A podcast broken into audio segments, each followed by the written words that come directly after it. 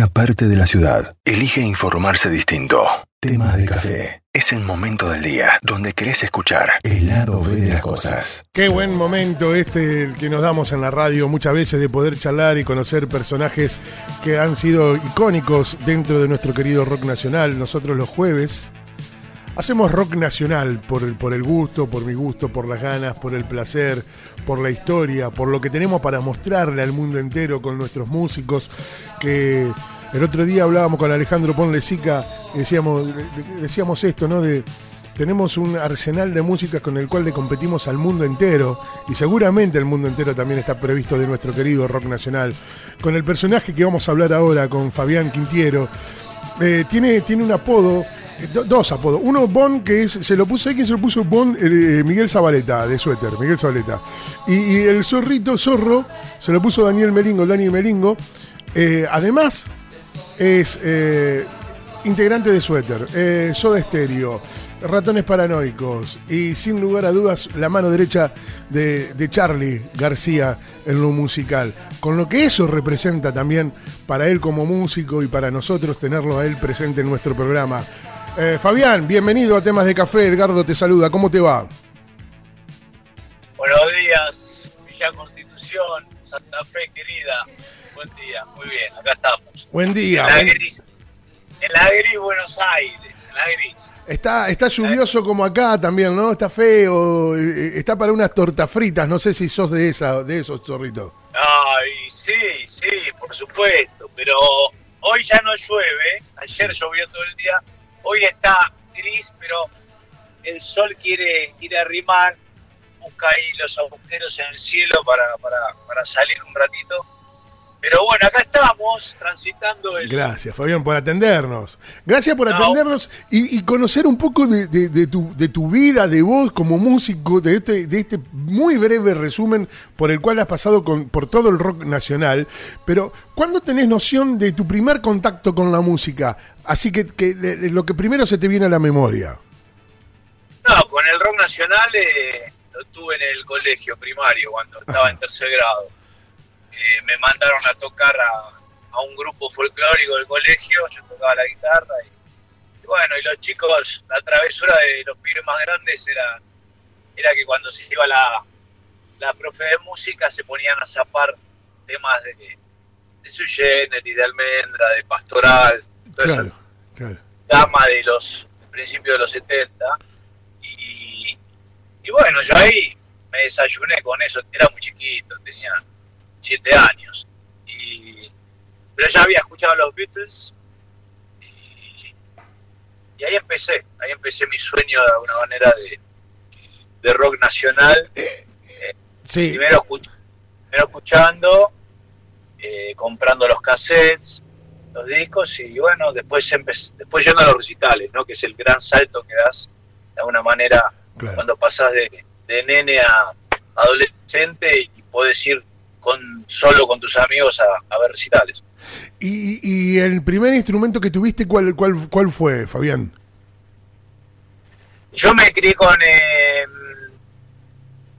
en mi casa lo, lo, que mi viejo compró primero, bueno, una guitarra criolla y, Un, órgano familiar, un órgano Famanjin, ah. eh, que, que eran muy de los, también de los, de aquellos años y, y bueno, ahí tocando con un dedo alguna, melodía, pero esos fueron los primeros instrumentos sí que a los que accedí.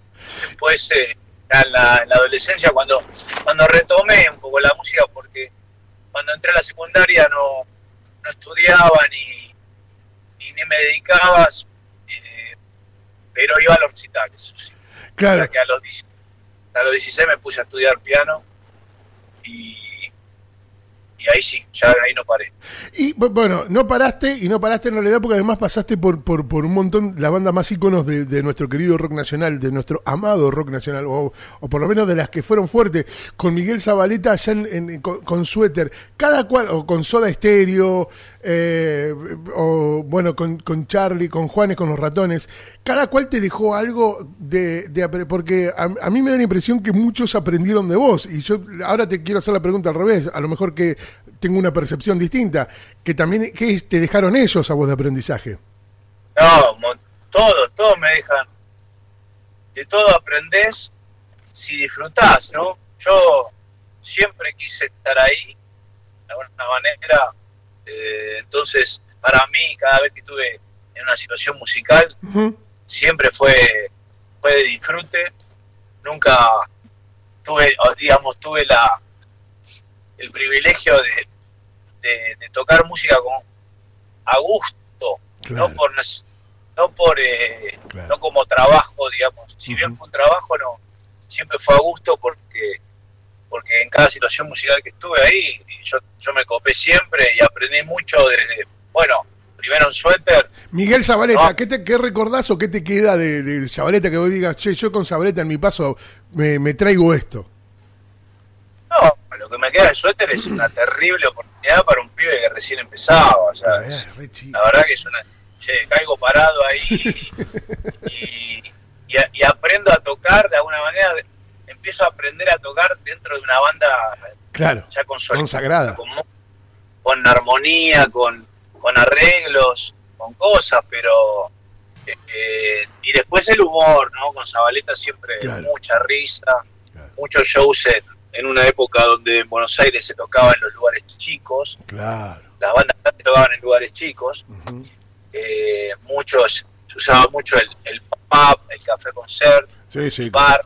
Claro, Y, todos tocaban ahí, todos, absolutamente todos. No, no me, me refiero a grandes nombres y a, medianos nombres también.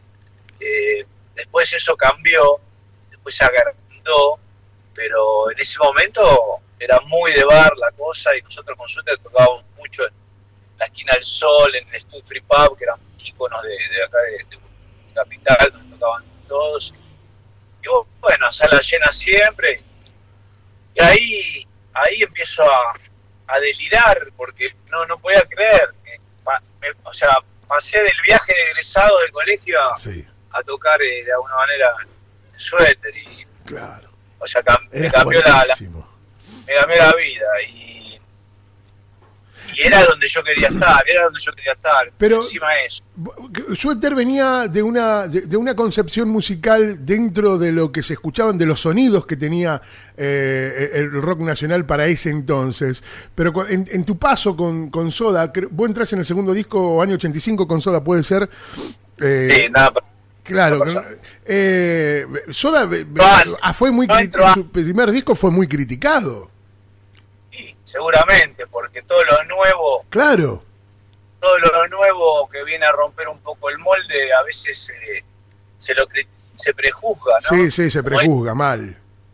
Se prejuzga sin ninguna razón. totalmente, totalmente. Así lo en tu corazón, ¿no? Nos prejuzgan sin ninguna razón y es un modelo de, de, prejuzgue que, que, que, hay mucho por acá, muchísimo de eso y la cultura, lamentablemente. Lamentablemente, sí. Y, y Soda, yo, yo entro a Soda en realidad cuando terminan ese primer disco y andan buscando un tecladista, era una banda chica, nueva, muy, muy pop era en ese momento, porque, porque hacían temas como vitaminas, ¿por qué no puedo ser del jet set? Sí, sí, sí, sí, Y eran bichos raros, eran bichos raros eh, para la escena eran esos raros peinados nuevos que describía Charlie en, en la canción y, bueno, yo también era nuevito y, y cuando me invitan a la sala, de alguna manera me, me, me, sorprendo con que había, había otra también, otras, otras situaciones musicales distintas, pero muy, muy agradables también, de gente joven que, estaba experimentando cambio de sonido y cosas. Y, bueno, me empiezan a, invitar a tocar un tema, dos temas, tres temas en los shows, hasta que Gustavo Cerati me plantea y me dice, mira, yo necesito que vengas a todos los shows, porque quiero, que toques con nosotros en todos los shows, porque queremos teclados, pues son importantes. Entonces, yo hablo con Miguel y le explico y le digo, bueno, mira, eh, claro, porque es una banda, es una banda de muchos años están muy, juntos y yo ahora estoy con gente alguna manera Bueno, ¿para qué? No, casi me basta. Claro, porque le tenías que explicar que te iba, porque por por eso te decía que el cambio que vos hiciste, vos venías de una banda muy sólida con, como suéter y te pasaba un soda que para ese entonces era muy nuevo, eh, venía muy criticado y le apostaste todo también a ese proyecto.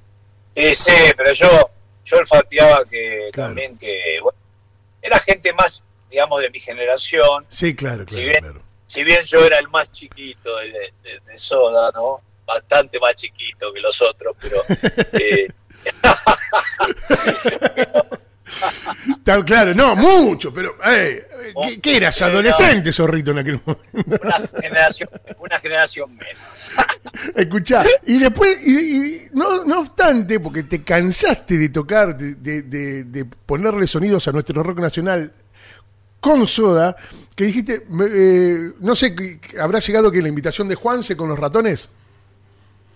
No, no, después yo grabo con Soda Nada Personal y la Sí. banda, Sí, cuando graba Nada Personal, cambia totalmente la, la situación. Claro. El grupo se consagra, el grupo se consagra, hace tres estadios obras y empieza la gira nacional a full que hicimos por todos lados y después empieza la escalada latinoamericana por Chile. eh, vamos a la tele de Chile como primer eh, viaje promocional. Yo iba, yo, o sea, eh, ellos eran un trío, yo era el músico invitado Claro. pero yo iba, iba siempre, me llevaban a, a todos lados y hasta yo fui a, por ejemplo, fui a la filmación del video del video del temblor donde yo no salgo, no, no, no, no aparezco, pero fui a, fui a ver a- fui a ver la filmación ahí a, Al norte de Argentina. y, y bueno, y después eh, ya cambia la situación, después de, ese- de esa primera escalada en Chile también nos vamos a...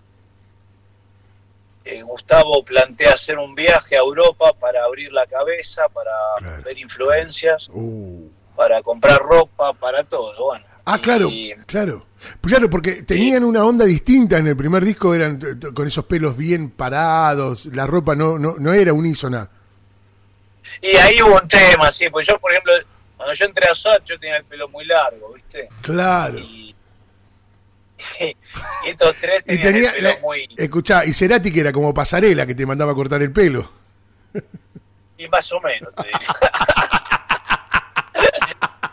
Dejate de joder, Cerati, no, le decía. Él no te mandaba, él no, él no, él no me lo dijo, él Claro, lo mandó al manager Ah, para que- decirme, che, mirá, me parece que te tenés que... Y para mí cortarme el pelo era, de joder. era, era, Claro.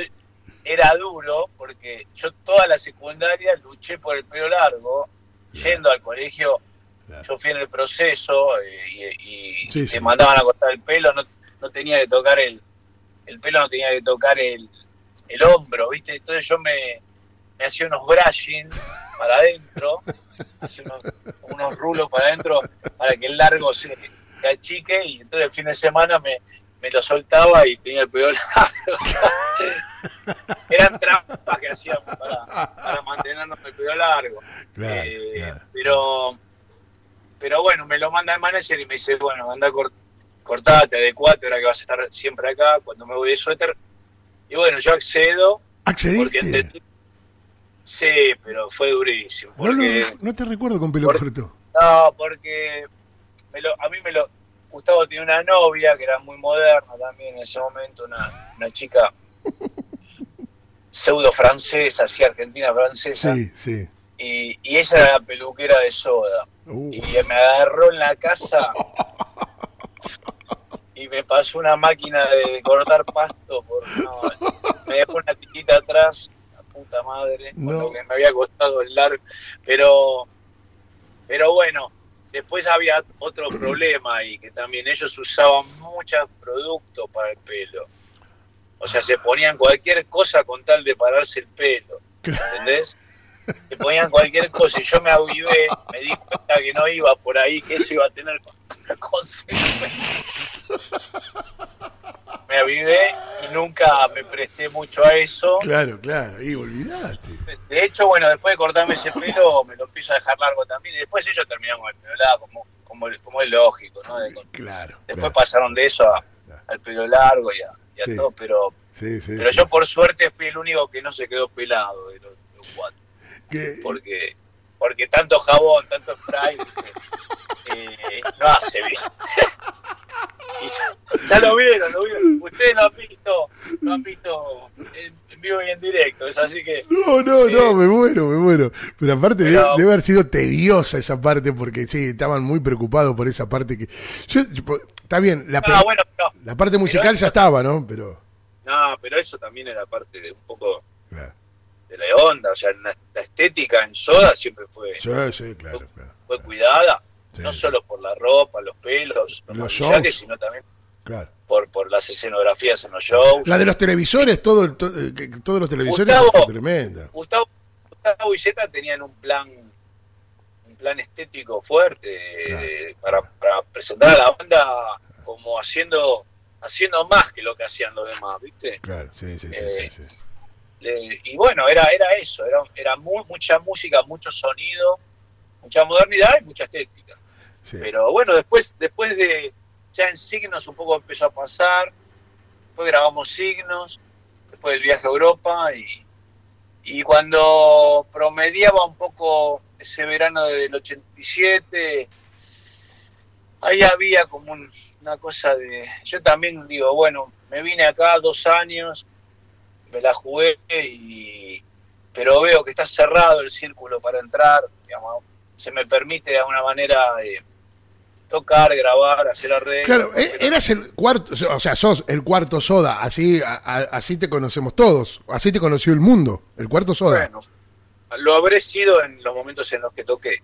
Claro, ahí está. Lo habré sido, digamos, después hubo otro- también otros tecladistas. eh, Tweety González. que- Tweety, Saiz, hubo, hubo claro, sí. en distintas etapas. Pero, bueno, a mí me tocó la inicial. Claro, que fue la, yo- la primordial. Yo veía que, de alguna manera, sentía que era, era difícil entrar al... Yo creo que en algún momento lo charlaron, pero ya si uno no quería de ellos tres, eh, Ya está, digamos, no se hacía. dividir, dividir por cuatro. eh, bueno. quedar empate. yo, yo, yo un poco hice un análisis de la situación, la misma que, que había hecho cuando me, me tuve que ir de suéter y, y bueno, tomé la decisión también de cambiar de aire, pero había un rumor también firme que, que García iba a armar una nueva banda Ah, y eso era como cada convocatoria, como cuando cambia el técnico de la selección. Sí, sí, claro, claro. la primera convocatoria y bueno, ya ese era, ese era realmente mi, mi sueño de, de pendejo, era, era, era trabajar con Charlie. Claro. Ese era mi gran, era mi gran sueño para mí, era mi, mi llegar al cielo, a tocar el cielo con las manos. Claro, porque Bueno. vos te vas, año 87, claro, vos entras ahí con Charlie. No, yo termino con Soda o Viña del Mar y listo. Y, y bueno, y me juego a que Charlie me llame también. Ya, había, le había dicho a Charlie que quería, que quería tocar con él en una fiesta y, ¿Y qué, qué- no me dio te- tenías alguna devolución de algún amigo en común? Alguien que dije, che, Charlie, mira que Charlie te está escuchando, Charlie te vio o Charlie le gusta tu, tu forma de tocar. No. ¿Tenías? A mí, yo creo que Charlie sabía quién era, pero yo no era íntimo ni del círculo ni del ambiente de García.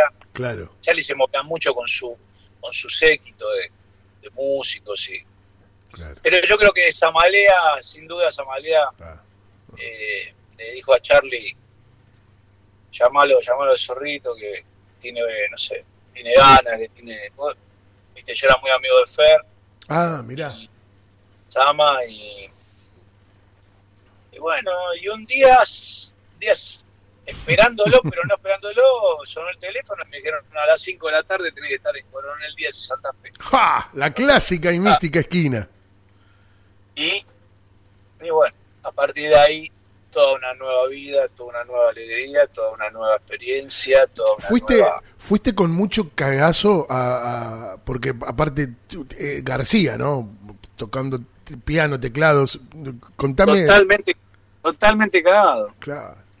Qué huevos, sentido- zorro, qué huevos que tuviste, en serio te lo digo, qué huevos que tuviste, porque aparte el García de ese entonces era tremendo, este- hoy, ese García era, era bravo sí, era bravísimo. era- era un avión y, y yo no tenía intimidad con él.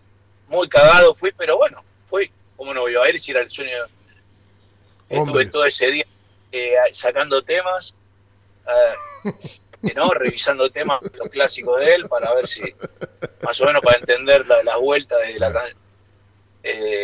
y cuando llegué, bueno, no estaba Charlie, me abrió un asistente de él y el tec- había un teclado en el piso. Me acuerdo y bueno, me senté ahí y apareció como a la media hora y me dijo, ¿qué haces?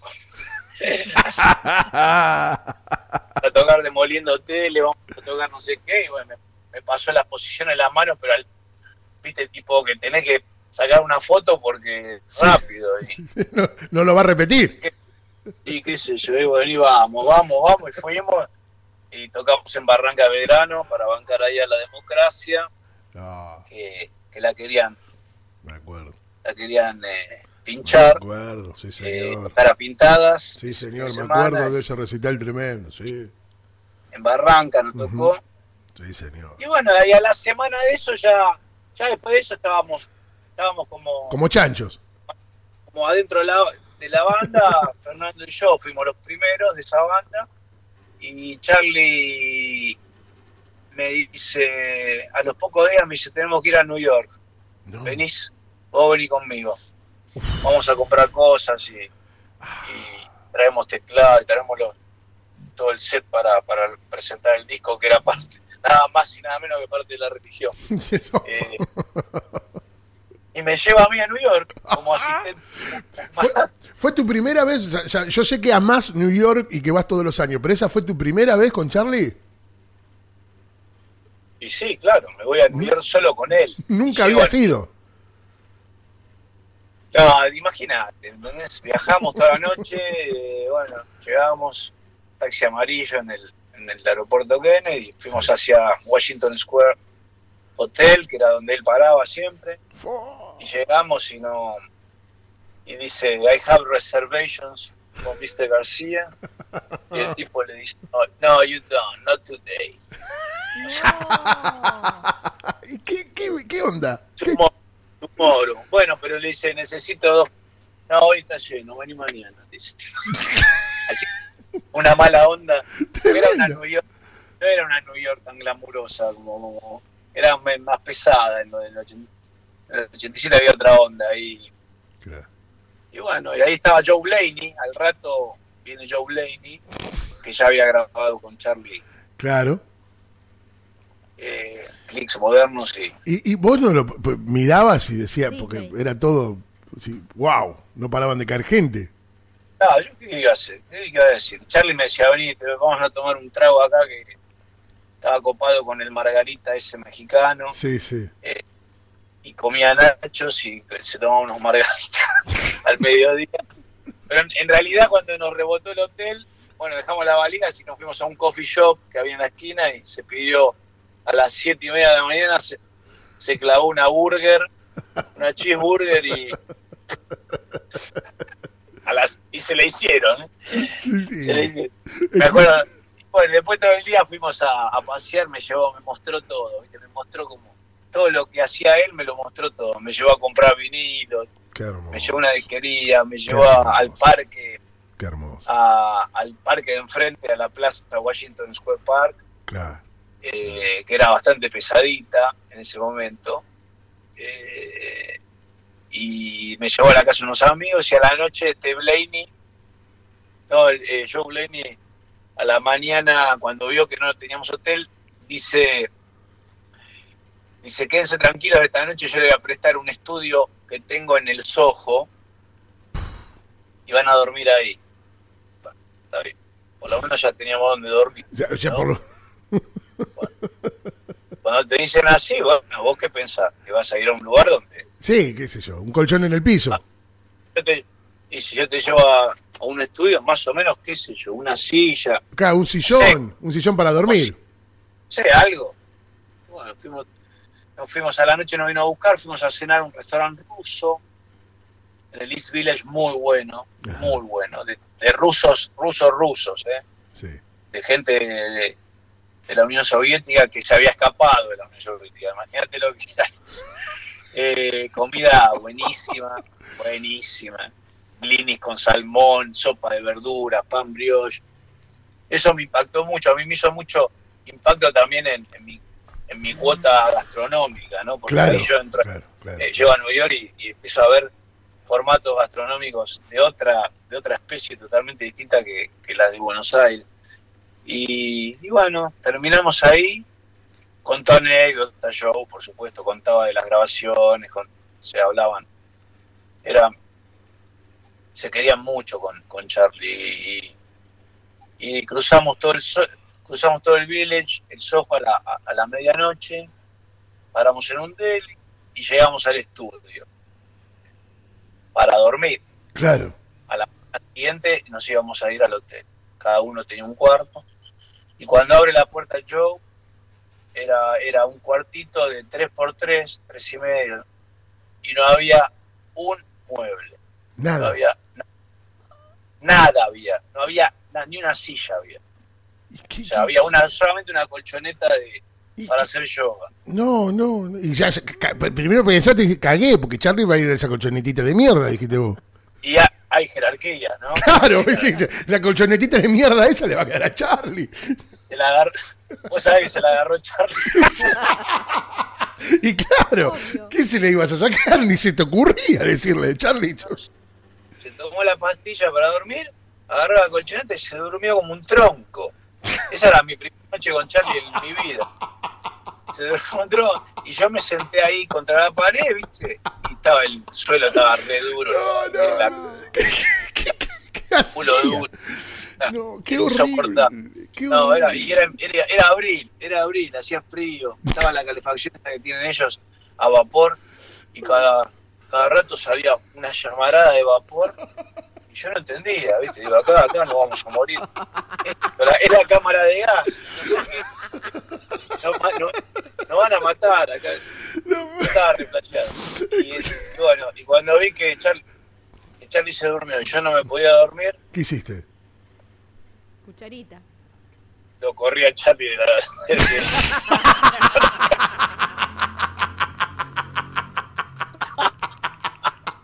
En serio, me, me está mintiendo, zorrito. Me está mintiendo. No, no, me fui a correr, pero vos no sabés lo que es ese muchacho. Es una jirafa alta, en peso muerto.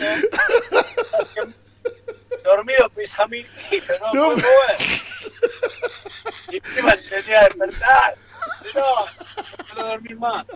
Y lo corrí un poco y dormí de dormí culo contra culo con Charlie, así, tipo de no, no, no, un desastre. La primera noche con Charlie García, un desastre. No, la levantada a la mañana, qué duro, todo, todo torcido, contracturado.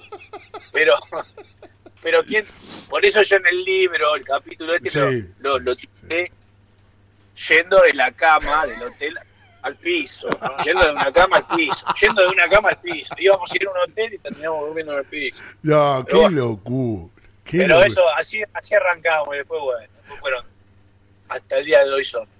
Pará, porque, eh, quiero decir, para que tomen conciencia, era un Charlie en Argentina, era un, era el Charlie, era Dios Charlie García, ¿entendés? Y terminaron durmiendo en el piso, una locura. No es que sos una banda de aguante de garage que estás empezando. Eso es lo que. No, Charlie y yo te dormimos. Él durmió en la colchoneta. Yo después lo corrí a lo guapo. Porque yo no podía, no, podía pegar un ojo, estaba sacado. Estaba flash. Sí. Aparte el jet, lag, el día que vas por. Claro. Que y, y, bueno, pero es una anécdota inolvidable, que es risueña también. Y, y me marcó mucho, porque a partir de ahí se, fui, fui una persona de confianza también para, sí, la, mano derecha. Lo que sos hoy, la mano derecha. Ah, bueno, tiene, mucho, hoy tiene una mano derecha que soy asistente tato, eh, trabajo. Pero yo a mí me tocó por, por tramos, sí, ser como, también estar muy, muy pegado a, situaciones cuando él dejaba de tener manager y todo, y bueno, claro, claro. yo lo ayudaba y siempre lo, siempre digo el, jefe, mi jefe, porque la verdad que yo nunca trabajé para nadie salvo para, para jefe, ¿no? Siempre es el, único jefe que tuve ha sido él en el sentido laboral. Sí. Zorrito, Eh, hace poco hablábamos de, porque lo pusimos al aire y recordamos el, el- el concierto subacuático, que también yo en mi vida personal lo contaba acá al aire. La semana pasada me lo vi completo nuevamente, puse todo y me, me- con un whiskycito para ver el recital subacuático de, de, de- de- de Charlie. ¿Qué, qué, Sí. qué te acordás? ¿Qué, ¿Qué traes de eso? O sea, se llovió todo. Sí, me acuerdo que me mojé hasta... es lo que más me acuerdo. Pero era un peligro, porque acá Gabriela decía, eso es un peligro porque eh, estaba todo mojado, electricidad, no sé si era como hoy, la, la tecnología estaba tan avanzada como hoy para, para estar un- bajo el agua. No, en eso no avanzó porque la electricidad no se lleva bien con el agua. No, no, claro. Pero a lo mejor hay más hay más cuidado hoy, a lo mejor puede ser un show y a lo mejor tienen otra, o no sé, no, no. No, no, no. Es lo eso mismo. fue- Eso fue, bravo, porque nosotros nos habíamos preparado, nos habíamos preparado para un show que era el regreso de Charlie después de un momento muy difícil, Sí, claro. ¿no? Sí, sí, sí. Eh, y eso tuvo una previa muy complicada. Muchos meses estuvimos yendo a, a Luján, al campo de, de, de Ortega, eh, donde él se estuvo de alguna manera radicado unos meses.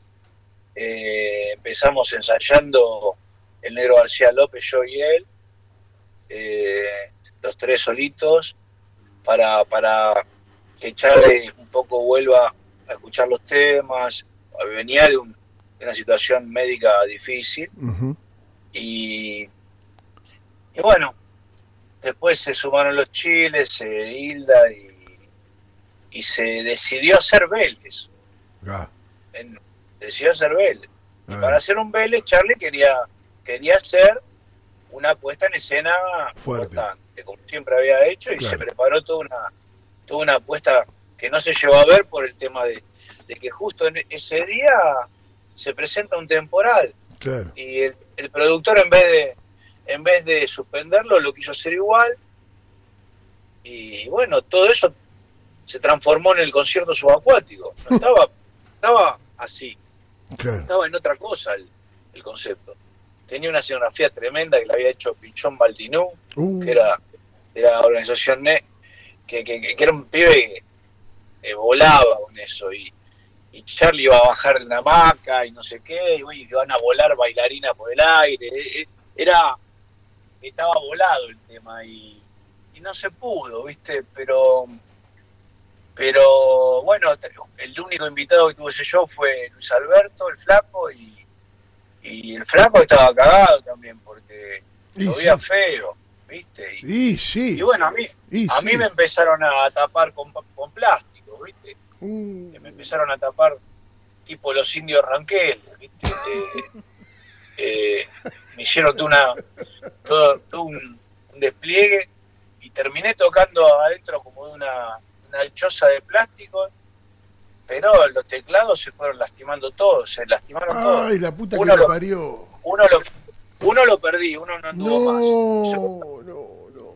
eh, los otros hubo que mandarlos a reparación y yo estaba totalmente mojado porque justo por el lugar del escenario entraba la lluvia por mi lado y, No, no. y era lluvia pero era lluvia fría viste esa lluvia que, con- Sí, sí, que sí. te, que te, gar- Sí, te- sí, sí, te agarrota. La, la- la- los brazos los dedos no era lluvia cálida fue, fue difícil La pasaste, la pasaste la- mal.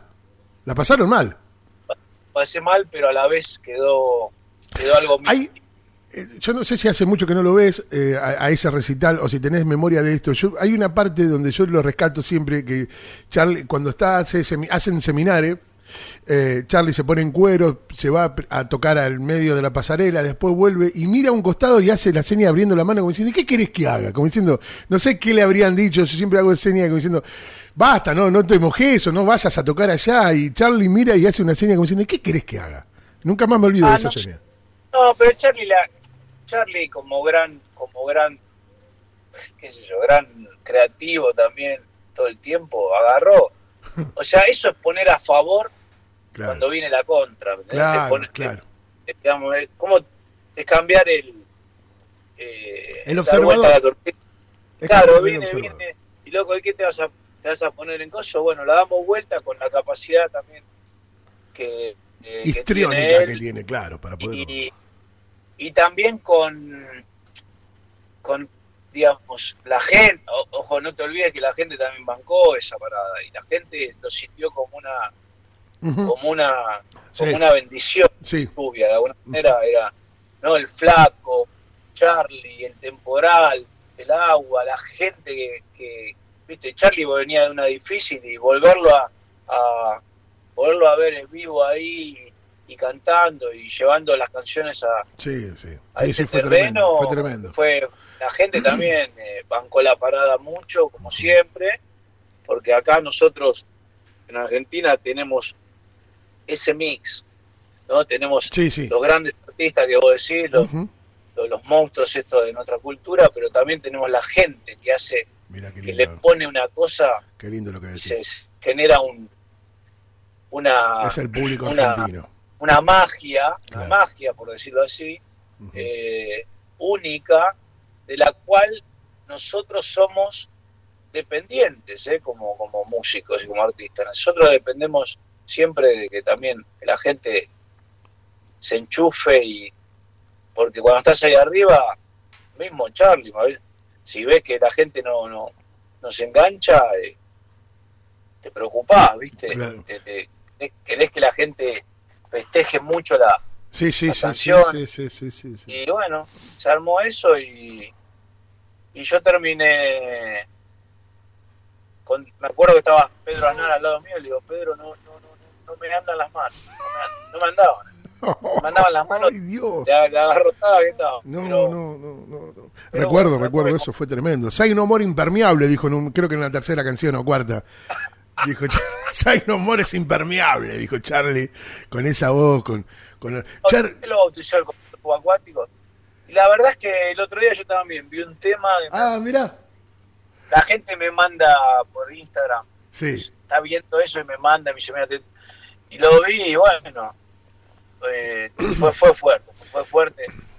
Eh, todavía estaba el negro, querido García López, y, qué hermoso. y éramos, Los éramos- chiles, los chilenos, que tre- tremendo, que se tocan todo. fuimos, para- fuimos, fuimos muy para adelante en ese show, sí, y, y era, era muy emocional porque habíamos logrado sacar a Charlie de una situación, Sí, claro. No nosotros, Escúchame, so- eh, y, como, y, y la gastronomía, ¿qué vino? ¿Así a través de los viajes? De, de ir conociendo? Porque tenés un gusto para la gastronomía. Yo decía, no conozco tu restaurante, es algo que lo tengo pendiente y que pase esta pandemia porque me lo quiero dar cuanto antes sea. Eh, y, lo vas a, y lo vas a conocer porque ya no existen más los no, ¿Qué pasó? No, digo, después de la pandemia ya no. El restaurante clásico ya no no se lo ve mucho, ¿viste? Ahora. No, claro. No, no, yo. yo lo de la gastronomía viene. Viene de toda la vida porque mi, mi padre me. Mi padre, su hobby era la gastronomía. Ah, Él era, era constructor. De, tenía su empresita constructora sí, eh, cuando vino a Italia estudió también para eso y siempre trabajó en la construcción. Yo Sí, también, que te aclaro que yo soy maestro mayor de obras No, no lo sabía, ¿en serio? Eso sí que es dato que no lo sabía. y a veces hago obras. Muchas, muchos estadios obra también. sí, también. maestro mayor de obras. Eh, pero soy, sí, soy maestro Mirá, mayor de no lo sabía, te lo juro que no lo sabía. Conozco mucho el paño de la construcción Mira. porque me crié también yendo a la obra y casualmente ahora vengo de una que tuve que ir a hacer, a tomar unas medidas. Me gusta, o sea que yo me había anotado para ser arquitecto, pero cuando eh, empecé, iba a empezar el ciclo básico de la facultad, me puse a tocar y se me, se me fue la carrera ahí, pero hubiera sido arquitecto feliz, Claro, me gusta claro, la claro, arquitectura. claro, y- claro, Y las arquitectas también son muy lindas. No sé, yo, yo fui, ay, ay, ay, ay, ay, ay, ya se me fue el nombre. Un, Sobre todo un restaurante, un bar que está en calle Corrientes, clásico, donde había muchas arquitectas por la tarde. No recuerdo el nombre ahora de ese bar, ya me lo voy a acordar. Sobre todo una, hay una que me gusta mucho, un arquitecto. Pero bueno, déjalo ahí. Eh, Eh, Fa- Fabián, Por- no es- por- Ojo que de por ahí, ¿eh? ¿Ah, sí? Bueno, venite, venite que acá te esperamos con un buen asado. Tenemos, como ya probaste Pero algunos. no, y no se puede ir, no se puede ir. Bueno, ya va a pasar, ya va a pasar. Lamentablemente, Sí. yo sabes cómo iría, yo me iría todos los fines de semana, no hay problema. Pero escuchá, Fabián, ¿no extrañás? eh, me quiero hablar todo como, pero te tengo, porque me, me muero, ¿me entendés? Porque amamos el rock nacional. ¿No extrañás? Eh, yo recuerdo tu programa en, en- en la MTV que, con, con videoclips. ¿No extrañás los canales de televisión poniendo videos mu- de música? sí, y no entiendo cómo... Lo que pasa es que hay, que aceptar que, que van cambiando los... No, los- me cuesta, no, me cuesta mucho, te lo juro que me cuesta mucho. Pero cambian los signos de los tiempos, son signos de los tiempos, ¿qué vas a hacer? eh? Yo extraño, por supuesto, yo soy de la era de, también de TV, cuando pasaban clips de todo, y yo también tenía mi- Tu programa, que. Gustock, que, que además invitabas a cocinar ahí. hasta mi programa, eh, que- con el que cociné con tantos músicos amigos, tan, tanta gente linda de nuestra cultura, y pero bueno, qué sé yo, eh, ahora, ahora hay, hay otros ritmos ahora. Hay ri- pero solo ritmo nada más. No, hay- Le hay falta todo lo otro.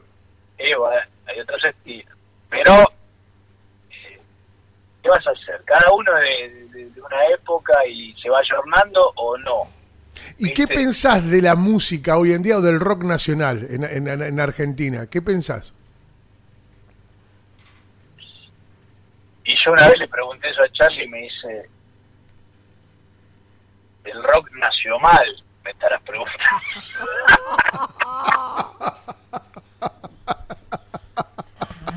Excelente. y me quedó esa, el rock nació mal.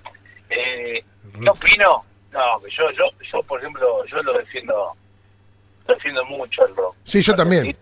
siempre que puedo, pero yo lo defiendo en general en- desde, desde Lito, Morris, Almendra, El Color Humano, Pescado, Claro. Generis, Claro. de Papo Blues, ¿no? Desde, desde el origen hasta acá.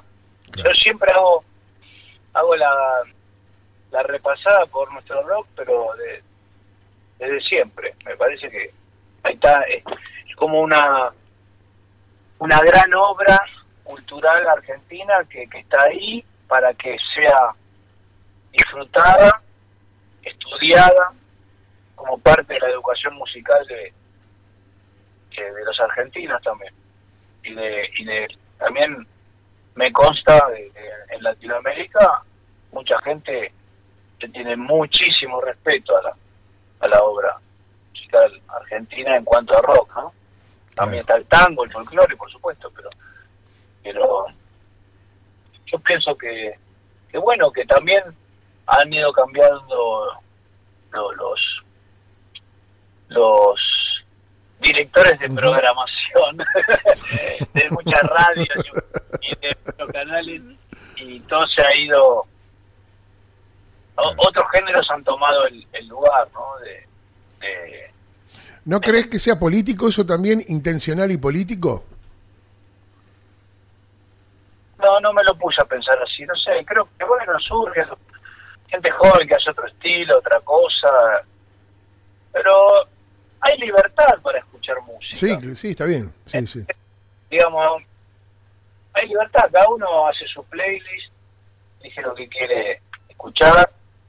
eh, y está bueno que gente joven se vaya reciclando la escena siempre. De alguna manera se incorporen a, a los consagrados, ¿no? Porque siempre estamos un poco quizás con los mismos nombres, no se hace un festival y, y siempre están los mismos nombres Claro. Los mismos 5 o 10 artistas de siempre, de los últimos 20 años, y a mí me parece muy importante que, que los nuevos también tengan lugar y que reciclen un poco la escena, y que se junten y que, que los grandes también le den cabida a los, a los, a los nuevos y que, que- que esto se retroalimente porque es cultura. ¿Sabés que ¿Sabés que extraño mucho hablando de cultura y de la variedad musical que vos tenés y que nos regalabas todas las noches viéndote en Fox con Net? porque tener música en vivo, un programa que salía en vivo, ustedes tocando en vivo, eh, era algo que disfrutábamos muchísimo, muchísimo, Fabián. Bueno, fue un intento, un intento de, de, que en la televisión actual, de que ¿no? Eh, haya un poco de música en vivo con un poquito de mejor perfume, digamos, ¿no? Sí, sí, sí, sí, sí. ese fue el intento de estar ahí. Eh, la televisión es entretenimiento básicamente y, y pero a, partir de, esa forma de entretener uno también puede tirar una onda y, hacerle sentir a la gente un poco de placer en cuanto a la música desde que se fue Juan Alberto Badía no, la tele no, no le prestó a la música el lugar que la música merece porque la tele no entiende la música el tiempo de la televisión claro eh, la corrida del rating. Eh, y bueno, hay muchos que manejan la televisión realmente no entienden nada de música, nada. Entonces, eh, no, no, no, le, no le dan ese rato que, también para mí queda muy elegante en la televisión. Claro, ¿Mm? claro, poner buena música y, y que esté al alcance de todos. Eso. Fueron cinco años de trabajar ahí hicimos todo lo que pudimos, tratamos de divertirnos. Sí, se notaba. Queríamos más, queríamos más, pero bueno, la tele siempre nos nos pone pone esos límites. Claro, eh, también la tele no es un lugar solamente musical, también está están los actores, están que hacen cine, y bueno, todo en eso confluyen en un, en un late show que era la idea que, que teníamos con Pavlovsky de hacerlo cuando arrancamos. Y duramos cinco, duramos cinco años bastante. Yo duré bastante. un montón. Yo creí que, yo creí que no aguantaba ni, una temporada porque e, era un poco el, chiste que también hacía Germán permanentemente decía zorrito que venga todos los días es, es una apuesta era decía. Y la verdad que sí fue, fue yo no estaba acostumbrado a estar todos los días claro un trabajo y a estar, y a estar bajo bajo otros lineamientos, ¿viste? Eh, pero bueno, también cuando tuve que decidir acepté y eran las reglas de, del late show. Yo quería hacer un late en Argentina, quería que haya un late en Argentina. hicieron perfecto. En otros países eh, eh, pasa y son muy buenos los shows. A la gente le, le ofrecen mucho más que malas noticias todo el día, que política, que grieta que no lo que ocupa o que chisme no o que o que vida de farándula que es lo que, es el núcleo de la televisión argentina no que está totalmente en decadencia contaminada eh, sin sin dar nada nada copado. Es, muy el otro día lo hablaba con alguien de la tele realmente es está quedando pero mal la tele está quedando mucho mucho mucho muy atrás muy atrás. La nuestra, por lo menos. Está muy, sí, sí, sí, muy amarga, muy. Sí, sí, sí, Muy. Sí, sí. Es muy. Muy sin onda, ¿viste? Claro, claro, sí, totalmente. Habrá que prender un aparato para que para que no te dé onda, sino que te dé mala onda o que, o que no te no te abra la cabeza en nada. realmente es, eh, es una pena. Es una pena porque la tele argentina había tenido había tenido años mejores, pero ahora está está muy floja, la verdad está muy floja. Bueno, por último, quiero que, porque eh, eh, uno, de los pedidos aquí fue una anécdota, que por favor la, la rememoraras. Gabriela, ¿cuál era la anécdota? ¿La del aeropuerto era? Eh, no, la del Banco de Nueva York. Ah, la, la del... Banco en Nueva York. Un, banco en Nueva York. Eh, por favor, Sor. y eso fue, fue loquísimo, porque también otro viaje llegamos ese día y bueno. Yo pensé que era el mismo, digo, todo te pasó en ese viaje, me muero. nos fuimos 20 veces con Sí, sí, sí. No, no, no, que fuimos y bueno, llegamos al hotel y García tenía unos, unos dólares que, que tenía que usar en, en, en una grabación. Claro. Para pagar el estudio. Sí, sí, sí, sí. Pero estoy hablando hace 25 años, 30, ahora no, no, es no se maneja así. ¿Qué, qué, qué, disco? ¿Filosofía? ¿La hija de la lágrima? ¿Te acordás? Eh, Say No More. ¿Cómo, conseguir chicas en esta época. Ah, 89. ¿Cómo conseguir chicas? Y bueno, y entonces llegamos y eso había una caja de seguridad en el hotel y no y con, no entraba la cantidad de plata que teníamos en la caja de seguridad, entonces no sabíamos dónde dejarla y Mira, era Ya- mucha, era mucha, no, no era, tan- no era tanta porque la cajita de seguridad del hotel era finita y la no, no, no, no era tanta, no te creas. Eh, pero era, o sea, Sí, sí, claro. 20 mil dólares ya. Sí, eh, sí. Sí, sí. No lo vas a dejar para que te lo roben en un hotel. No, ni en pedo.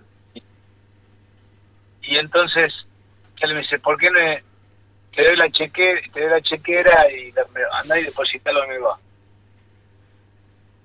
Ya. Pero tenés que ir vos. No, no andá, yo te, no, y- me lo dijo como que, que estaba todo bien, ¿viste? Claro, claro. Como- entonces yo le digo, bueno, este sabrá. Habíamos ido con un amigo, con un amigo, éramos tres en el viaje. Eh, Este amigo, yo, Charlie estaba en un cuarto y yo en otro con este flaco amigo, Fabián. Sí, sí. Y entonces, bueno, el mismo día que llego, me voy al banco y, y este se queda en el hotel. Y, y llego al banco, digo, mira, vengo a depositar, tengo la chiquera acá. el- bueno, pasa el piso, no, no sé, siete. Y me atiende una persona que habla en castellano. Y, bueno, ¿cuánto va a depositar? Bueno, le digo la cantidad y me dice, me levanta la vista y me dice, ah, no, no, tiene que ver. No, por esa cantidad tiene que venir el titular. No, no, no, no, no. Así, bueno, en ese momento no, no había ni celular, nada. Entonces tuve que ir a llamar a un Otra vez. al hotel. Lo llamo, le digo, Charlie, escuche, me atiende, ¿no? Escuchame, tenés que venir vos. Que acá no me lo sé. Ok, Ah, ya voy.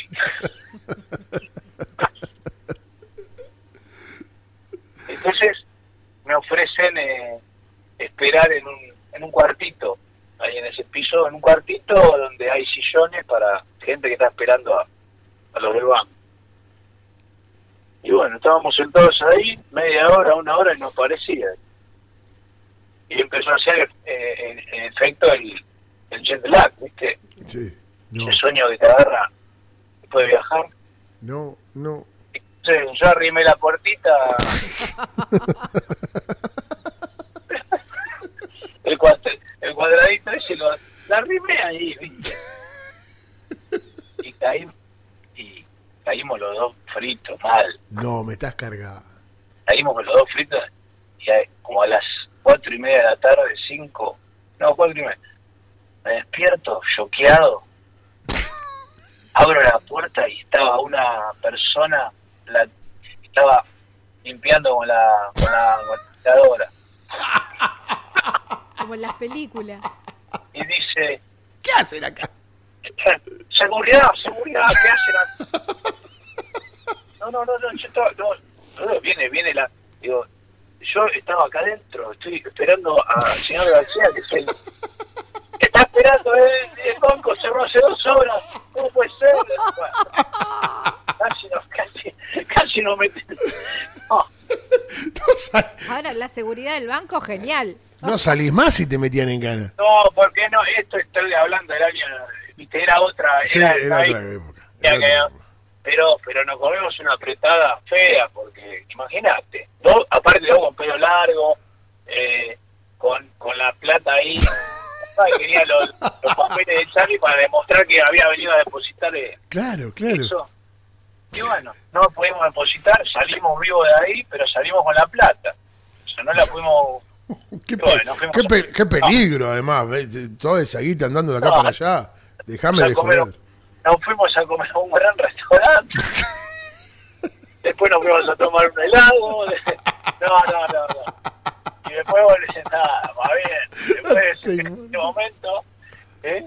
Es un... y comimos como, como dioses ahí y después volvimos y, y la tuvimos que esconder. Oh, no. Vino Joe Blaney, me acuerdo, la tuvimos que esconder. Hicimos un paquete con una cinta y tuvimos que esconderla.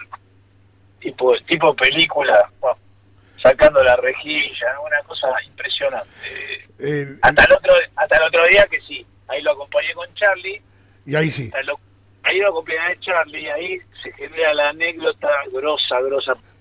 Eh, lo acompaño a Charlie el otro día con la plata, la vamos a depositar Sí, en un lugar.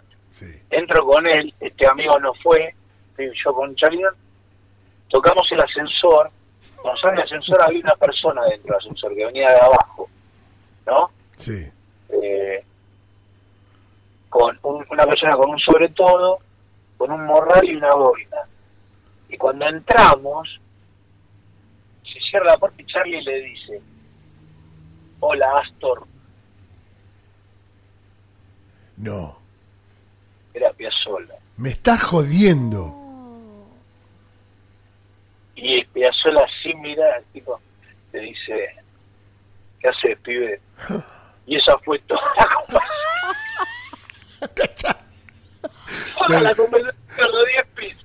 No, Dios mío, qué, qué bravo, qué Ahora, la, la, la, la, la última pregunta que tengo para vos Bueno, es que tocaste, tocaste con todos, estuviste en todos los recitales más icónicos. ¿Cuál es el recital que más, más, de, más recordás o más disfrutaste? De, no, hablo de todo en general, suéter, soda, Charlie, ratones, eh, en, en general. Yo pienso que el más el más grosso, y lo recuerdo también por lo mal que, que nos trataron en ese momento, fue Amnesty en River. Cuando tocó Sting, Peter Gabriel, Sí. eh, Springsteen. eh, ¿Los que- trataron que- mal? Sí, nos trataron mal, sí. sí, sí, nos trataron mal. Qué pelotudos. Eh, técnicamente Charlie no pudo tocar sus canciones como, como se merecía. Claro. claro. Eh, pero bueno, Está bien. Está bien. toda una cuestión- había toda una cuestión de, Sí, de la transmisión al mundo, ese show fue, lo vi- se transmitió en todo el mundo, ese fue, yo creo que fue el show más grosso que, que, Que que- por lo menos que, en el que yo estuve en un escenario y Claro. con el alcance mundial que tuvo y todo, Amnesty Sin dudas. 89 en River, Sí, sí, sí, sí, sin duda. que Fabián, eh, agradecer tu tiempo. Te robamos un, no, te robamos y, y compartimos una hora de tu vida. Para nosotros nos, nos hiciste pasar una hora muy feliz aquí en, en- en Open Radio. Eh, Fabián, quiero agradecer eternamente, no solamente por la predisposición para hablar con nosotros, sino también por la música, por el rock eh, y, y por, por el aguante de siempre. Bueno, muchas gracias a vos por la, por la llamada. Eh, espero que se hayan divertido. Muchísimo. Sí. Muchas ganas, muchas ganas de andar por ahí, la Bueno, verdad. se va a dar, Muchas ¿eh? ganas- Muchas ganas de poder llegar a, a Santa Fe también pronto, a, a Rosario, que es una ciudad que yo adoro ir, siempre amo. Tengo amigos y, y la provincia también es muy querida por los recuerdos que tenemos de las giras, siempre, por- porque hay mucho rock en Santa Fe Sí, sí, sí, claro. se valora mucho se valora mucho todo, todo- toda nuestra cultura así que ojalá me ojalá por lo menos si, si toda esta locura sigue que por lo menos podamos si no podemos viajar eh, afuera por lo menos podemos viajar de, de ciudad a ciudad y podemos ir a encontrarnos de nuevo a, a vernos a brindar a con los cuidados que hay que tener con el respeto que hay que tenerle a, Ujú. a, Sí, claro. a este feo, pero pero que nos que nos abran un poco la, los caminos porque necesitamos después de tantos meses necesitamos mover un poco movernos y, y encontrarnos así que te, te mando un abrazo gracias Walter también te mando un abrazo y Gracias, Fabi. Gracias. aguante aguante Villa Constitución aguante Santa Fe aguante Rosario aguante aguante Argentina Aguante Zorrito y aguante el rock. Un abrazo gigante. Estén bien eh Chao, viejo. Gracias. El zorrito Bon Quintiero, Fabián Bon Quintiero con nosotros, nada más ni nada menos. Qué lujo que nos dimos, ¿eh? Estas cosas pasan en tema de café.